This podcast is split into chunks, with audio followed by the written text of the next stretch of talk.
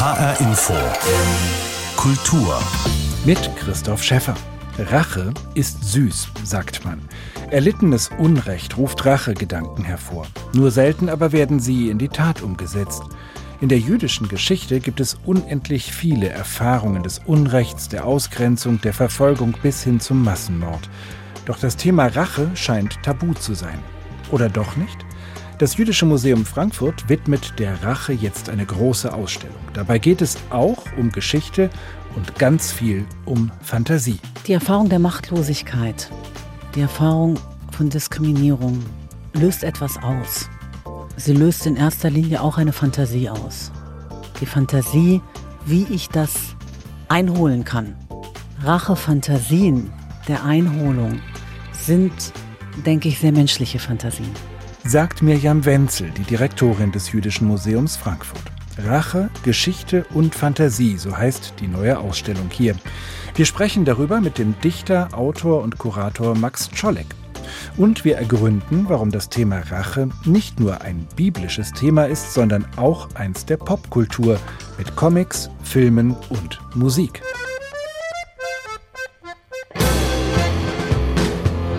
In 1945 Jews who were left alive. There came a visionary man who turned his wrath into a plan. Abba Kovner was his name. As a partisan, he earned his fame. He once was a Vilna rebel Jew,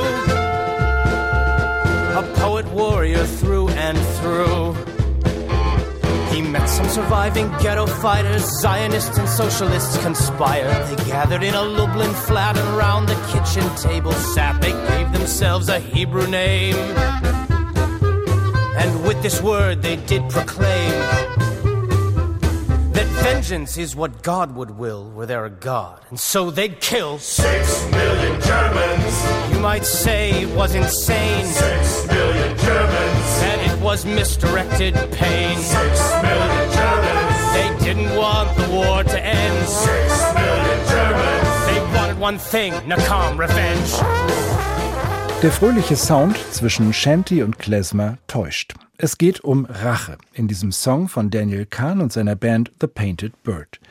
Es geht um den Plan, als Rache für sechs Millionen ermordete Juden ebenso viele Deutsche umzubringen. Six Million Germans.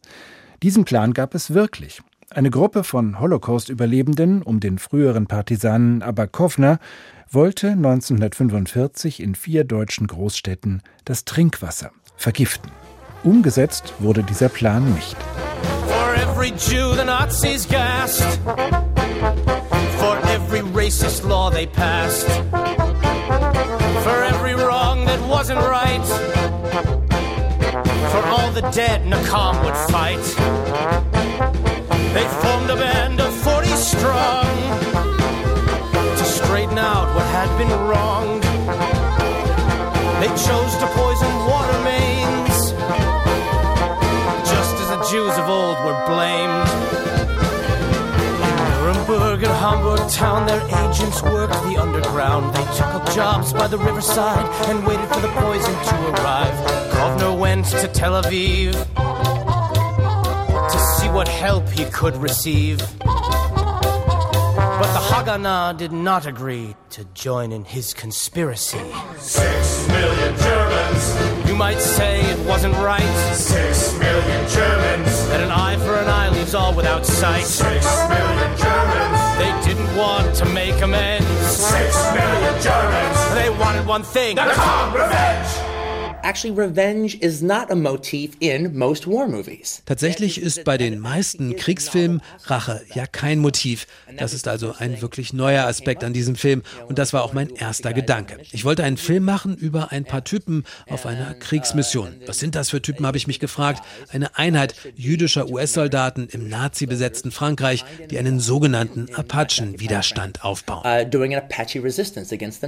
Quentin Tarantino war das über seinen Film Inglorious Bastards von 2009. Racheakte jüdischer Brigaden im Zweiten Weltkrieg hatten ihn zu dem Film inspiriert. Mit einem symbolträchtigen Requisit aus Inglorious Bastards, einem Basketballschläger, beginnt die Ausstellung Rache im Jüdischen Museum Frankfurt. Direktorin Miriam Wenzel. Sie kommen in die Ausstellung, Sie sehen diesen Baseballschläger. Dieser Baseballschläger hat Namen eingraviert.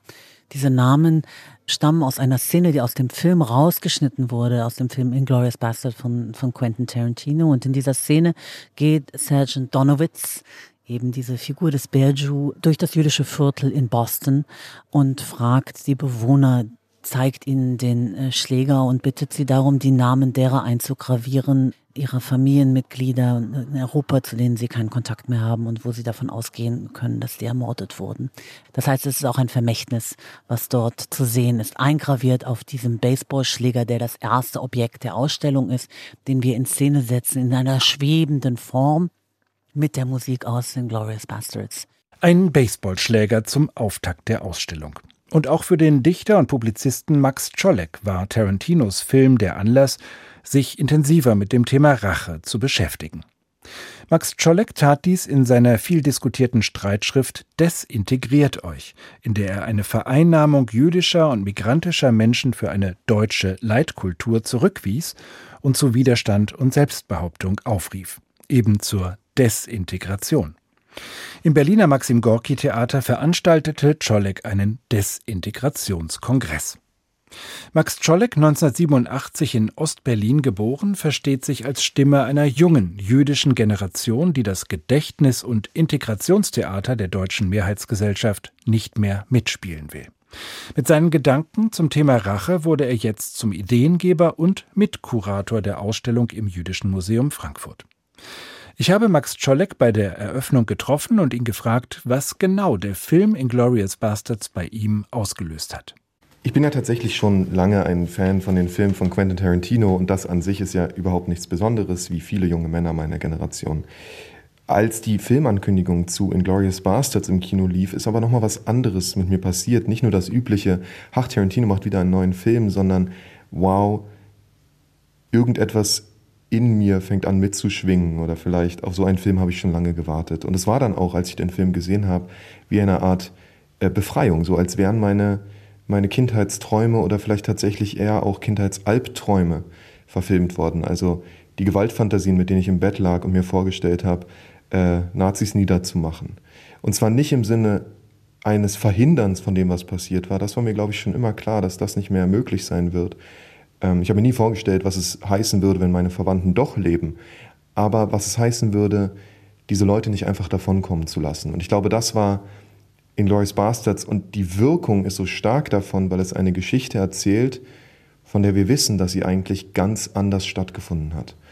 Und ich glaube, das ist eine große Kraft, die die Kunst und insbesondere das Kino hat, Bilder zu produzieren, ähm, Gegenbilder auch zu produzieren für eine Geschichte, ähm, der wir entweder ohnmächtig gegenüberstehen oder die bereits passiert ist, wenn wir geboren werden.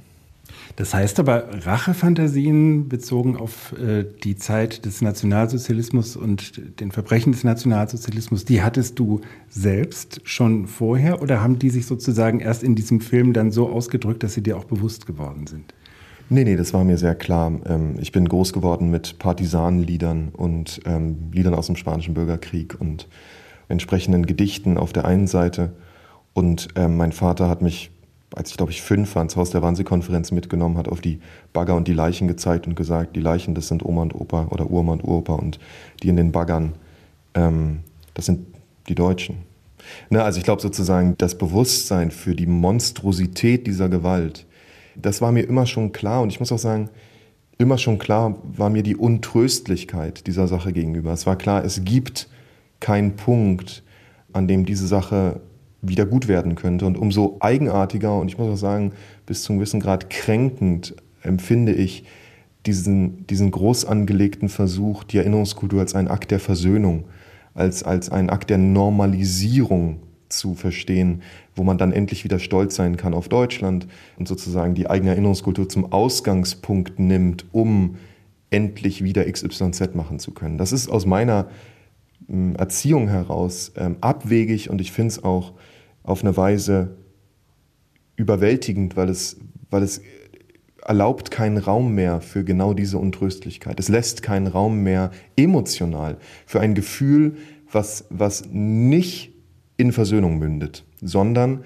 was diese Wunde offen lässt und sagt, die Dinge sind geschehen und alles, was wir tun können, ist untröstlich darüber zu sein, dass die Geschichte so gelaufen ist, wie sie gelaufen ist.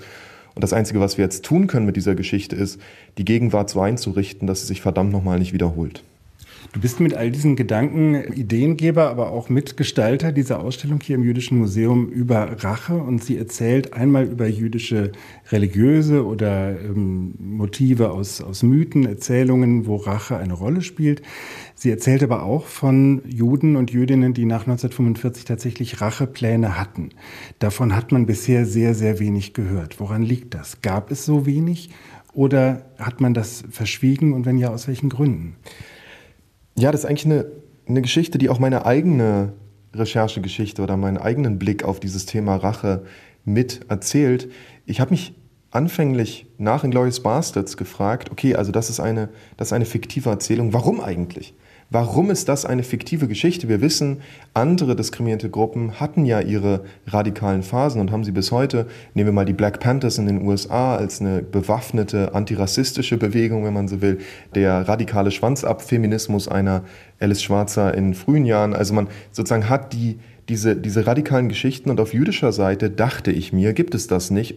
Sogar nach dem monströsesten, größten Verbrechen im 20. Jahrhundert, der Shoah. Und Je mehr ich mich damit aber beschäftigt habe, umso klarer wurde mir, dass das gar nicht stimmt. Und dieses Recherchergebnis zeigt sich jetzt auch nochmal in der Ausstellung, dass Rache tatsächlich nicht nur ein jüdisches Thema ist, sondern durch, dass durch die ganzen letzten Jahrtausende Juden und Jüdinnen eben nicht nur verängstigte und traurige Opfer gewesen sind, sondern auch wütend und widerständig und bei Zeiten auch Rache genommen haben. Und zwar muss man ja auch sagen, da die äh, Geschichte immer von den Siegern geschrieben wird, ja auch vermutlich, wahrscheinlich viel mehr davon passiert ist, als wir heute wissen können. Das heißt, mein eigener Rechercheprozess hat mir klargemacht, dass die, die Art und Weise, wie ich selber auch jüdische Geschichte in der jüdischen Schule, in meiner Familie und so weiter von meinem Vater vermittelt bekommen habe, dass das selber auch sozusagen schon eine ganz bestimmte Art war, Jüdischkeit zu strukturieren, wenn man so will. Ich glaube, diese Rache-Ausstellung, die probiert eben in beide Richtungen zu arbeiten. Einmal als als ein Raum der Untröstlichkeit in Richtung Erinnerungskultur und Öffentlichkeit, aber auch als ein Versuch, ein jüdisches Selbstverständnis stärker auch in Richtung einer Menschlichkeit, einer Handlungsmacht, einer nicht immer nur moralisch reagierenden Instanz äh, zu denken und zu sagen, Juden und Jüdinnen, die reagieren auf ihre Unterdrückung und eine Unterdrückung und eine Gewalterfahrung, die erzeugt nicht nur gute Dinge, eigentlich auch eine skurrile Vorstellung, dass es so sein sollte, sondern die schreibt sich eben auch ein als Wille, zurückzuschlagen. Das heißt, Rache ist auch ein Akt von Empowerment, von einem neuen Selbstbewusstsein, möglicherweise auch einer anderen neuen jüdischen Generation, die das vielleicht erst mit zwei, drei Generationen Abstand so zum Thema machen kann? Also ja und nein. Die Ausstellung zeigt ja, dass es eine jahrtausendealte Geschichte gibt, die genau das ähm, schon getan hat. Und in diesem Sinne würde ich sagen, verbindet sich diese Ausstellung und auch die gegenwärtige Generation und ihr Bedürfnis nach Empowerment mit den vorhergehenden Generationen. Man könnte sogar so weit gehen zu sagen, jüdische Feste bestehen eigentlich darin, die nicht beglichenen Rechnungen zu sammeln, Gott daran zu erinnern und zu sagen, und am Ende der Tage, da wirst du für Gerechtigkeit sorgen. Und ich glaube, vielleicht ist der Grund, dass jetzt gerade diese Ausstellung kommt und die ja auch die erste Ausstellung jemals zu diesem Thema ist, zur Rache, vielleicht ist der Grund dafür weniger die dritte Generation von Juden und Jüdinnen als der Fakt, dass wir jetzt wirklich einen Zeitpunkt erreichen, an dem die die Nazis und die, diejenigen, die schuldig waren für die Verbrechen, wirklich nicht mehr belangt werden werden. Vor 30 Jahren hätte man diese Hoffnung noch haben können, ne, dass die, äh, diejenigen, die verantwortlich für die Vernichtung waren, auf die eine oder andere Weise vor deutsche Gerichte gestellt werden. Jetzt wissen wir, die Leute sind jetzt entweder tot oder unzurechnungsfähig. Das heißt, diese Art von Gerechtigkeit wird es nicht mehr geben. Und gerade im Judentum muss man sagen, ist Rache, gerade göttliche Rache, etwas, was einsetzt an dem Punkt, wo weltliche Gerechtigkeit nicht greift. Also die Gegenüberstellung Rache-Gerechtigkeit funktioniert in Bezug auf Judentum nicht und ich finde sie auch nicht so plausibel. Ich würde sagen, naja klar hat die weltliche Instanz das Primat, aber was, wenn sie dieses Primat nicht einlöst? Was, wenn der deutsche Rechtsstaat, der in seinem Selbstverständnis äh, ein Rechtsstaat auch ist, an diesem spezifischen Punkt der Vernichtung von Juden und Jüdinnen seine Rechtsstaatlichkeit maximal verfehlt? Und man muss jetzt sagen, auch verfehlt hat und diese Geschichte ist jetzt abgeschlossen. Es ist passiert. Es gab keine Gerechtigkeit in Bezug auf die Shoah auf Ebene der Rechtsprechung. Was es stattdessen gab, waren symbolische Handlungen. Es waren Kniefälle, Reden im Bundestag und Holocaust-Mahnmale. Man hat sozusagen, könnte man jetzt zugespitzt sagen, alles Mögliche getan, äh, damit Opa nicht in den Knast muss, weil er Juden im, im Osteuropa erschossen hat. So. Und das, glaube ich, ist was, wofür es eine Sprache braucht. Ähm, und das hat vielleicht gar nicht so sehr mit einer neuen Generation als mit dem Zeitpunkt zu tun, in dem wir nach 45, nach der Shoah sind, dass wir sagen müssen, okay, wenn man so will, wir haben euch gewarnt, ähm, ähm, ihr habt keine Rechtsprechung gemacht, die Gerechtigkeit ist ausgeblieben, ähm, jetzt sind wir dran. Andererseits ist ja das Thema Rache auch äh, Teil von antisemitischen Stereotypen. Es gibt die Vorstellung zum Beispiel von Brunnenvergiftern aus dem Mittelalter als Teil von jüdischen Racheaktionen oder Aktionen gegen äh, die nichtjüdische Bevölkerung. Dieses Stichwort Brunnenvergiftung taucht ja auch auf in gewisser Weise in einem ganz konkreten Racheplan, nämlich der Gruppe von Avakovna, die äh, das Trinkwasser in deutschen Großstädten vergiften wollte, um sechs Millionen Deutsche umzubringen als Rache für den Holocaust. Ähm, ist es von daher möglicherweise ein Tabu, wenn es diesen Bezug zu den antisemitischen Vorstellungen von rachsüchtigen Juden gibt, dass man das so lange nicht zum Thema gemacht hat? Also bestimmt ist es so. Ich möchte nur kurz einen Moment nehmen und wertschätzen, was für ein brillanter, performativ ausgefuchster Plan diese Vergiftung der Wasserversorgung war. Ähm, das ist ja schon beeindruckend. Ne? Man hat sozusagen die Tradition des Antisemitismus, die sagt, also die Juden, äh, die vergiften den Brunnen. Ähm, dann hat man Juden und Jüdinnen, die auf Grundlage dieses Vorwurfs umgebracht werden. Und jetzt ist die Shoah passiert und die überlebenden Widerstandskämpfer sagen, okay, und jetzt kriegt ihr das auch. Also jetzt kriegt ihr, wollt die Brunnenvergiftung, ihr kriegt sie auch. Das finde ich ist ein, ein spannender Move und ich glaube, das war auch eine, eine Bewegung, die uns im Maxim Gorki Theater beschäftigt hat, dass man ja sozusagen jetzt seit, sagen wir mal, 77 Jahren immer erklärt, dass Antisemitismus Quatsch ist. Also es stimmt nicht, dass Juden die Brunnen vergiften, es stimmt nicht, dass Juden die Welt regieren, es stimmt nicht, dass Juden irgendwie besonders reich sind und so weiter. Aber Antisemitismus gibt es ja immer noch und, und zwar zunehmend wieder. Ja? Das bedeutet doch, dass die Erklärung nicht ausreicht äh, oder zumindest nicht der einzige Vektor ist, auf dem man gegen Antisemitismus vorgehen muss. Ähm, und die Bewegung für uns im Gorki-Theater damals mit dem Desintegrationskongress 2016 war zu sagen, okay, wir haben genug erklärt, es ist auch super langweilig immer wieder zu erklären, es erzeugt auch schreckliche Kunst. Ähm, und was wir stattdessen tun, ist zu sagen, äh, ihr habt Angst, dass Juden die Welt regieren? Zu Recht. Ihr habt Angst, dass Juden die Brunnen vergiften, weil sie es tun. Also einfach zu sagen, wir sind doch nicht, also man wird ja auch irgendwann bescheuert, wenn man immer wieder sagt, es stimmt nicht und die andere Seite macht einfach weiter, als hätte man nichts gesagt. Ähm, und auf so einer performativen Ebene, glaube ich, ist das super interessant und es mag Ausdruck einer, eines neuen jüdischen Selbstverständnisses sein, dass man sich nicht mehr so stark durch den Blick des Antisemitismus einschränken lässt in diesem Ausdruck, dass man ähm, provokativer vorgeht, dass man sagt, die Antisemitinnen sind einfach nicht mehr die primäre Bezugsgruppe, mit der wir sprechen. Diese Ausstellung hier, die Racheausstellung, die sagt im Prinzip, wir erzählen hier eine jüdische Geschichte, wir machen Raum für eine jüdische Erfahrung und alle sind eingeladen, sich das anzugucken. Aber das nichtjüdische Publikum ist vielleicht nicht wie gewohnt primärer Zielpunkt, primäre Bezugsgruppe dieser Ausstellung, sondern ist auch zu Gast. Es ist ein jüdisches Museum, ihr seid zu Gast im Jüdischen Museum. Herzlich willkommen.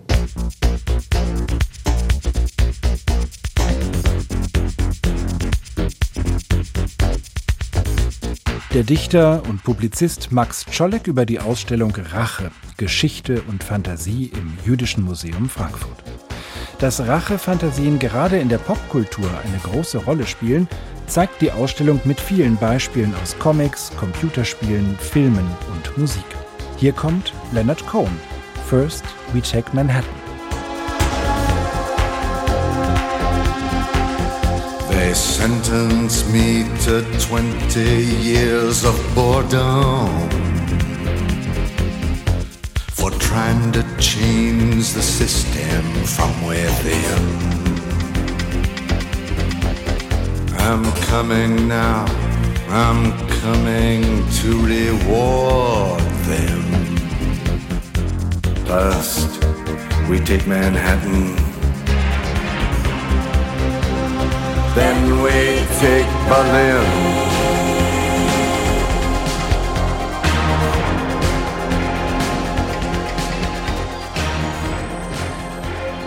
Leonard Cohen, first we take Manhattan, then we take Berlin. Der rätselhafte Text dieses Songs ist auch als Rachefantasie gedeutet worden. Max Czolek hat eine ganze Playlist überwiegend jüdischer Musikerinnen und Musiker zum Thema Rache bei Spotify zusammengestellt. Leonard Cohen ist dabei, ebenso wie Daniel Kahn, den wir zu Beginn gehört haben. Das Publikum ist eingeladen, der Playlist eigene Titel hinzuzufügen. In der von Max Czolek mitkuratierten Ausstellung des Jüdischen Museums Frankfurt geht es aber nicht nur um jüdische Rachefantasien und Pläne nach der Nazizeit. Das Motiv der Rache wird auch in der jüdischen Religion und Mythologie beleuchtet, sagt Museumsdirektorin Miriam Wenzel. Es taucht auf ein Satz, wie es Gott sagt, die Rache ist mein. Es taucht die Wendung auf, Auge um Auge, Zahn um Zahn, die fälschlicherweise immer als Beweis interpretiert wurde von Seiten der christlichen Kirche, dass das Alte Testament, wie es äh, eben heißt, atavistisch sei, äh, von einer rächenden Gottesvorstellung geprägt sei. Dem wird dann der liebende Gott des Neuen Testaments entgegengehalten. Und es gibt natürlich auch Rache-Erzählungen. Nehmen Sie die zehn Plagen, die Gott gegen die Ägypter schickt. Die letzte ist besonders drastisch mit dem Erstgeborenen, äh, die sterben. Das sind schon auch göttlich verordnete Sanktionen oder auch Rachhandlungen, wenn Sie so wollen, für die Demütigung des Volkes Israel in der Sklaverei. Das heißt, es ist ein biblisches Thema. Es ist auch ein Thema in der jüdischen Tradition. Der Golem hat seinen Auftritt als literarische und als Comicfigur.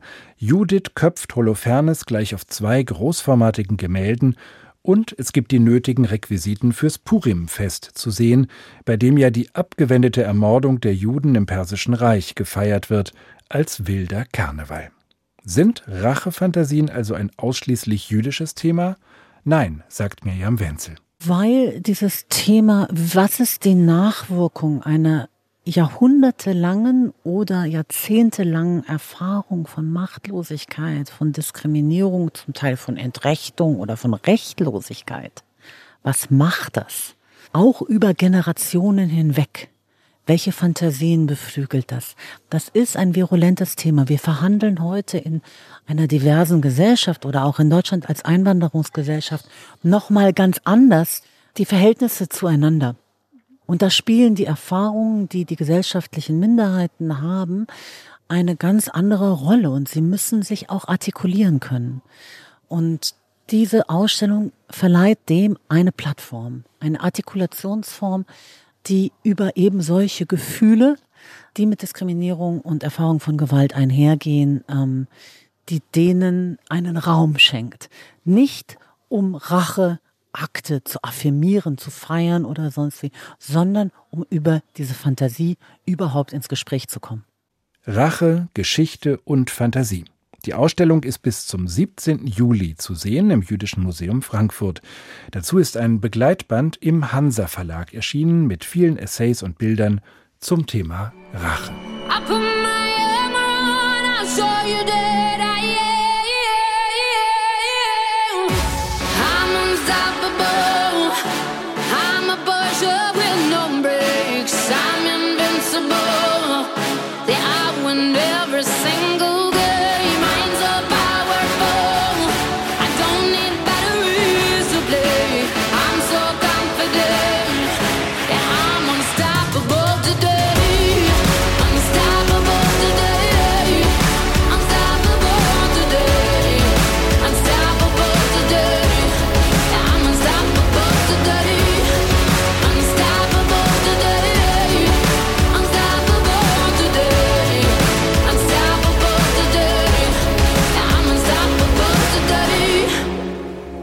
Und das war HR Info Kultur mit Christoph Schäffer. Die Sendung als Podcast gibt es bei hrinforadio.de und in der ARD Audiothek.